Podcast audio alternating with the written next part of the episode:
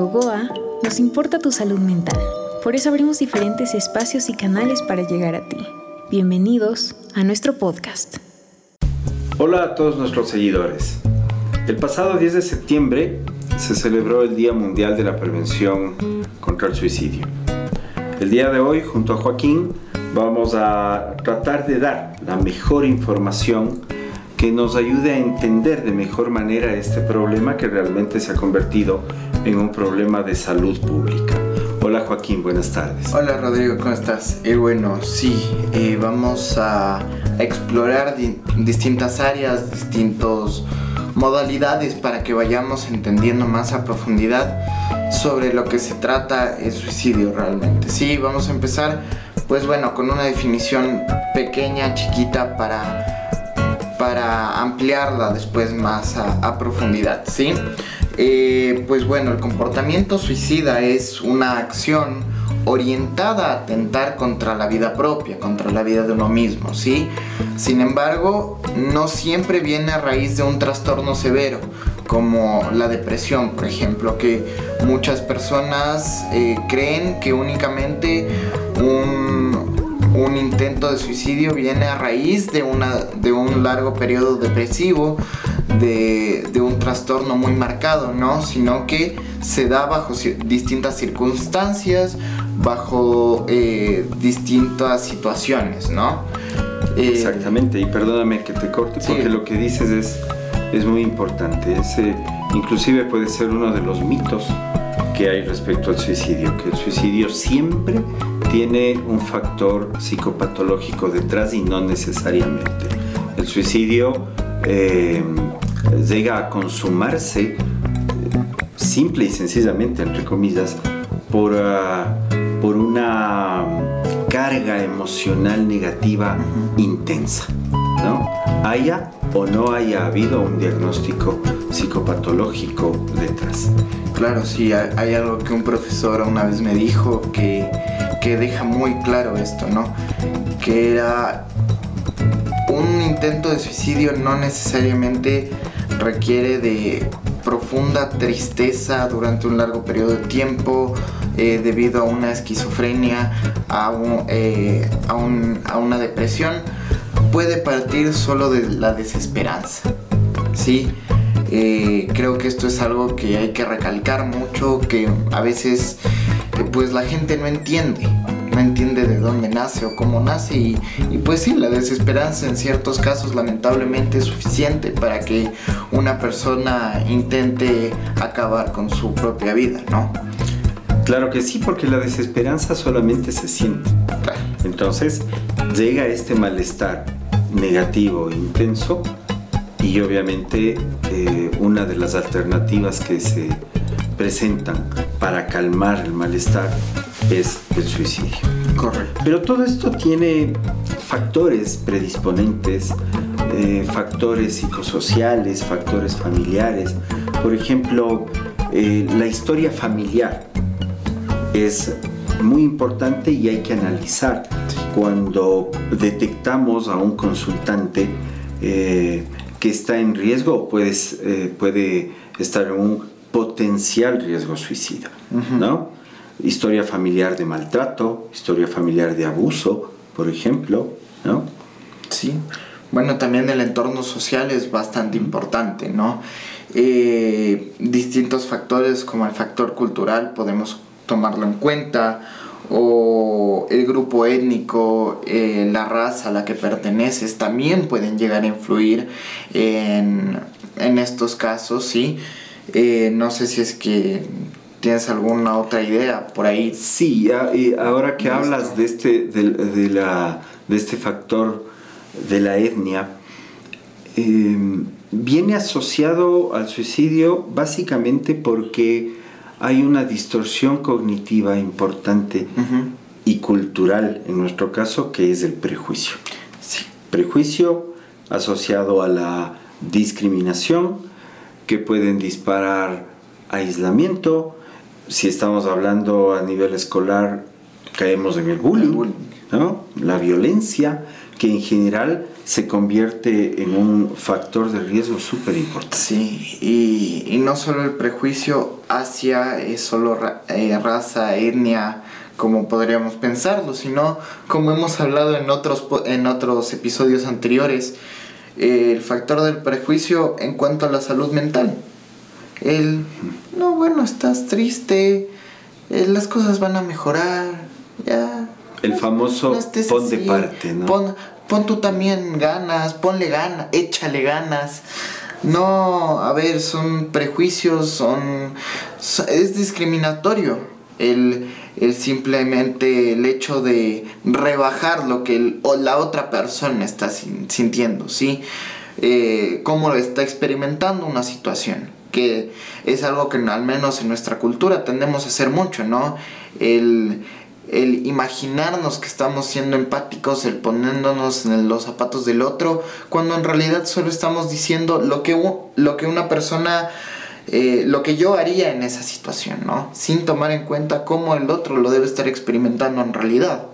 Claro, y eso es, si tú ves, eso es muy frecuente porque en nombre de la empatía lo único que hacemos muchas veces es hundirle más al otro, porque claro, yo vivo mi realidad y el otro, el que está con el, con el malestar, vive su realidad. Va a ser muy difícil que yo desde mi realidad pueda tener la misma perspectiva de ese problema, entonces podemos caer en ese, en ese tema, ¿no? En efecto. Las condiciones socioeconómicas es otro factor de riesgo, importantísimo para el suicidio. Y aquí les lanzo unos, uh, un poco de datos. Eh, la OMS hizo un estudio en el año 2014 y uh, se determina en este estudio que el 75.5% uh, de la población con ingresos bajos y medianos eh, conformaron el grupo más grande de riesgo suicida. Sí. Entonces, eh, vamos viendo que prácticamente se va tejiendo una red, no de apoyo, sino una red de, riesgo para poder, para llegar, no para poder, sino para llegar al intento suicida. Sí, sí igualmente la edad o otras condiciones sociodemográficas como también el estado civil pueden influir, ¿sí? Eh, igual yo también les tiro un par de datos aquí. Em, a pesar de que la mayoría de edad podría representar eh, uno en un pensamiento tal vez no tanto analítico, eh, las personas con mayor edad, con una edad ya avanzada, presentan uno de los, de los grupos con más riesgo suicida, ¿sí? Al igualmente que el Estado civil, como mencionaba anteriormente, aquellos hombres y mujeres solteros o viudos son más propensos a, cometer un acto suicida o al intentar eh, cometer uno de estos actos que las personas eh, casadas. ¿Sí? Exactamente. Que los hombres casados. Que los hombres. Ah, ya, listo. Porque para el varón es un factor protector, el estar casado, el estar en pareja. Es por eso que se convierte en un factor de riesgo el ser hombre o mujer soltero, viudo o divorciado. Ya. Otro factor, por ejemplo, protector muy fuerte en la mujer es el tener hijos menores de dos años. Eso es muy interesante. Y obviamente ahí porque eh, se dispara toda esta parte del instinto materno, del instinto de protección, eso hace que baje mucho eh, los niveles de desesperanza, los niveles de angustia, los niveles de ansiedad, o al menos se manejen de una manera mucho más funcional. Sí, y justo hablando de esto, ¿te parece? Pasamos a los factores protectores más que a los factores de riesgo. Eh, bueno, la la autopercepción, el autoconcepto de uno mismo, eh, la confianza en uno mismo, eh, la autoestima alta son factores protectores para las personas eh, en general, ¿no? son, y es muy claro el porqué de esto, ¿no? Mientras más uno perciba que, puede ayudar, que puede aportar a la sociedad porque tiene habilidades muy desarrolladas, tiene habilidades que otros no tienen. Mientras uno mejor se perciba, tal vez tiene un mejor prospecto de cómo es su vida, ¿sí? Eh, o sea, el autoconcepto que, que haces tu mención, eh, no, el tener un buen autoconcepto no necesariamente quiere decir que una persona con un mejor autoconcepto eh, siempre resuelva sus problemas.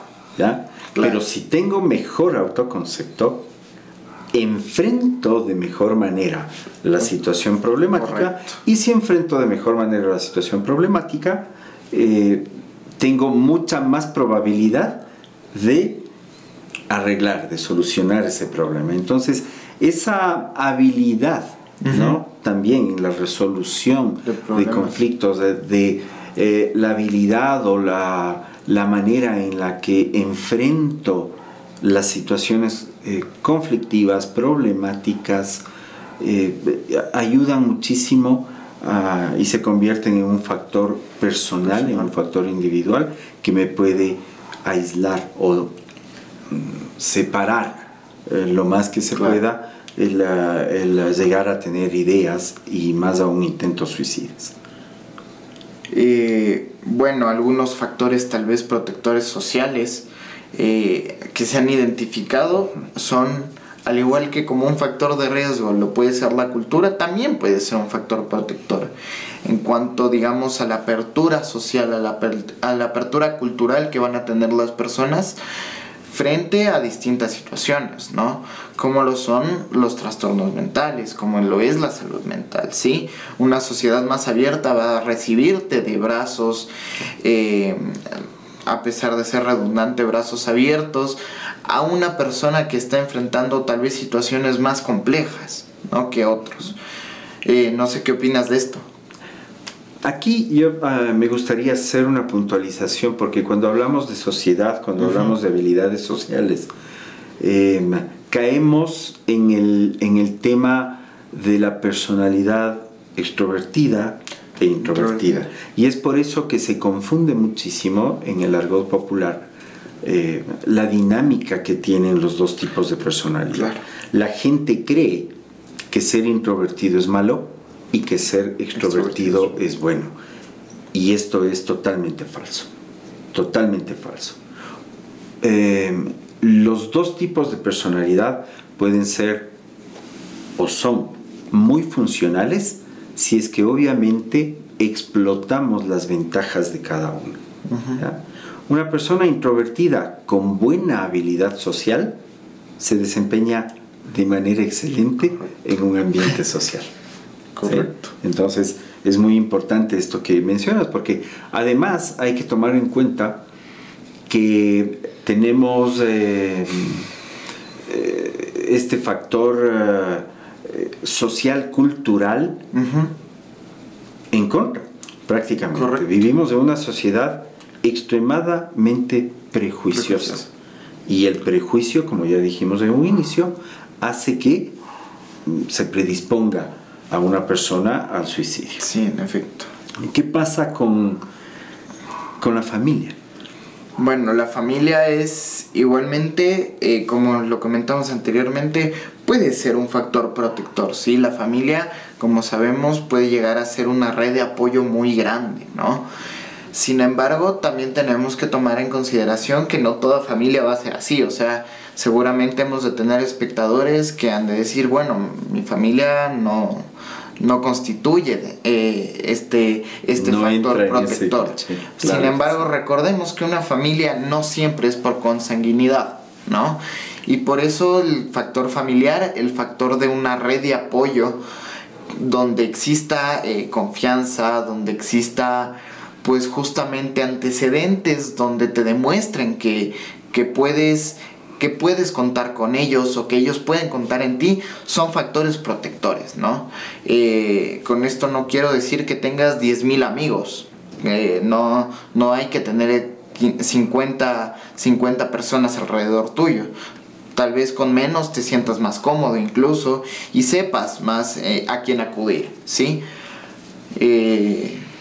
No sé si quieres agregar algo totalmente de acuerdo. Pero yo quisiera pasar un poco ya al qué hacemos, ¿no? ¿Qué podemos hacer? La prevención. Y obviamente un factor de prevención importante o quizás el más importante es la educación. El poder entender qué hay detrás del malestar emocional que siento y la única persona que me puede ayudar con eso es un profesional. Los amigos sí se transforman en una red, como hemos hablado, la familia eh, en una red que nos pueden sostener, pero, y ustedes, eh, estimados seguidores, me darán la razón, muchas veces ni a los amigos y peor a la familia les contamos realmente el cómo nos sentimos o lo que nos está, pasando. En efecto. ¿Sí? Sí, sí. Entonces, el, el ir a un profesional indicado, calificado, puede hacer la diferencia porque él puede llegar a un diagnóstico oportuno y correcto a través de la entrevista clínica, a través de una evaluación correcta, de una evaluación eh, adecuada. Sí, que no nos dé miedo, ¿no? Eh, eso es lo que diría yo, el miedo al ir al psicólogo, el miedo a, a enfrentar incluso los problemas, el miedo a ser juzgados, que muchas veces nace de una persona que tal vez no conocemos, pues, eh, ¿qué decirles? Es uno de los, de los primeros pasos que se le da a los psicólogos en formación, ¿no? A ver, aquí no vamos a juzgar. El rato que empieza una sesión, eh, se elimina todo tipo de prejuicios, ¿no? Y el psicólogo está ahí para ayudarte eh, con conocimientos, no en base a la experiencia de, lo que me pasó a mí, sino en base a ciencia, en base a lo que está demostrado, ¿sí? No hay que tener miedo al acudir a un profesional, sí es recomendable para todos. Eh, así no, no estés pasando por la peor situación de tu vida, sino como un control incluso, es recomendable acudir a uno porque pues bueno, dentro de todo está comprobado que ayuda, que ayuda y bastante, ¿sí? Otro problema asociado al suicidio es el consumo de sustancias, la adicción a sustancias. Entonces, la prevención y el correcto tratamiento eh, de las adicciones puede ayudar también a prevenir el suicidio. Correcto. Eh, y bueno, eh, un, punto que yo quiero poner aquí es que el suicidio no parte desde el intento, ¿no? Eh, es algo que igual es muy percibido por bastantes personas, que el suicidio va a ser desde el intento o desde un día antes o desde, eh, pues bueno, cortito tiempo antes de que ocurra la acción, ¿no? Sino que existen distintas fases, existen distintos eh, pasos para tener una conducta suicida. Eh, por ejemplo, el pensamiento, desde, desde, la, desde la ideación de, a ver, tal vez mi familia estaría mejor sin mí, ¿no? Empezamos desde ahí, eh, tal vez desde el pensamiento de, eh, bueno, no cambiaría mucho si yo no estoy, ¿no? No aporto nada. No aporto nada. No hay objetivos, soy un estorbo. Desde ahí ya podemos empezar a ver una conducta suicida, ¿sí? una ideación, como lo digo. Después también está tal vez la planeación, que muchas veces si es que no acudimos a un, a un psicólogo, a un profesional, pues no sabemos ni siquiera que lo estamos que, está ocurriendo en la mente de esta persona, ¿no? Y finalmente pues ya está el intento suicida, ¿no? Entonces hay que tener en claro que no siempre parte desde que intentamos, eh, desde que nace este intento suicida, ¿no? Sino que es todo un proceso. Exactamente. Eh, bueno, quería también para ya ir cerrando, ¿no? Eh, les queríamos comentar tal vez que en nuestras redes sociales vamos a estar poniendo mitos y verdades sobre el suicidio para expandirnos más sí, en, para ese, que vayan, ese tema, para, que lo vayan para poder ir, como les decía en un inicio, entendiendo de mejor manera. Correcto. Nuestro objetivo fundamental es visibilizar la importancia que tiene la salud mental. Ese es nuestra eh, nuestro espíritu, a, eso queremos llegar, que toda la gente entienda que la salud mental es la más importante. Y si visibilizamos esto y llegamos a, inculcar eso en cada persona, problemas tan dramáticos como el suicidio, eh, creo yo, sin temor a equivocarme, que pueden ir a la baja o al menos vamos a tener factores de prevención más eficaces. Bueno, eso es todo por hoy. Les agradecemos mucho eh, la, atención que siempre nos prestan. La expectativa que ha generado esto es, eh, es grande y eh, como siempre sus dudas, sus comentarios son muy valiosos para nosotros. le recordamos que, pues bueno, como dijimos hace, hace poquito tiempo, Estén atentos a nuestras redes, ahí vamos a ir publicando más. Cualquier duda, cualquier sugerencia, como dice Rodrigo, los vamos a estar leyendo. Sí, eh, esperen otro episodio eh, próximamente porque vamos a continuar con esta dinámica y pues bueno, agradecerles igual por su tiempo. Nos vemos en la siguiente. Gracias. Gracias. Adiós.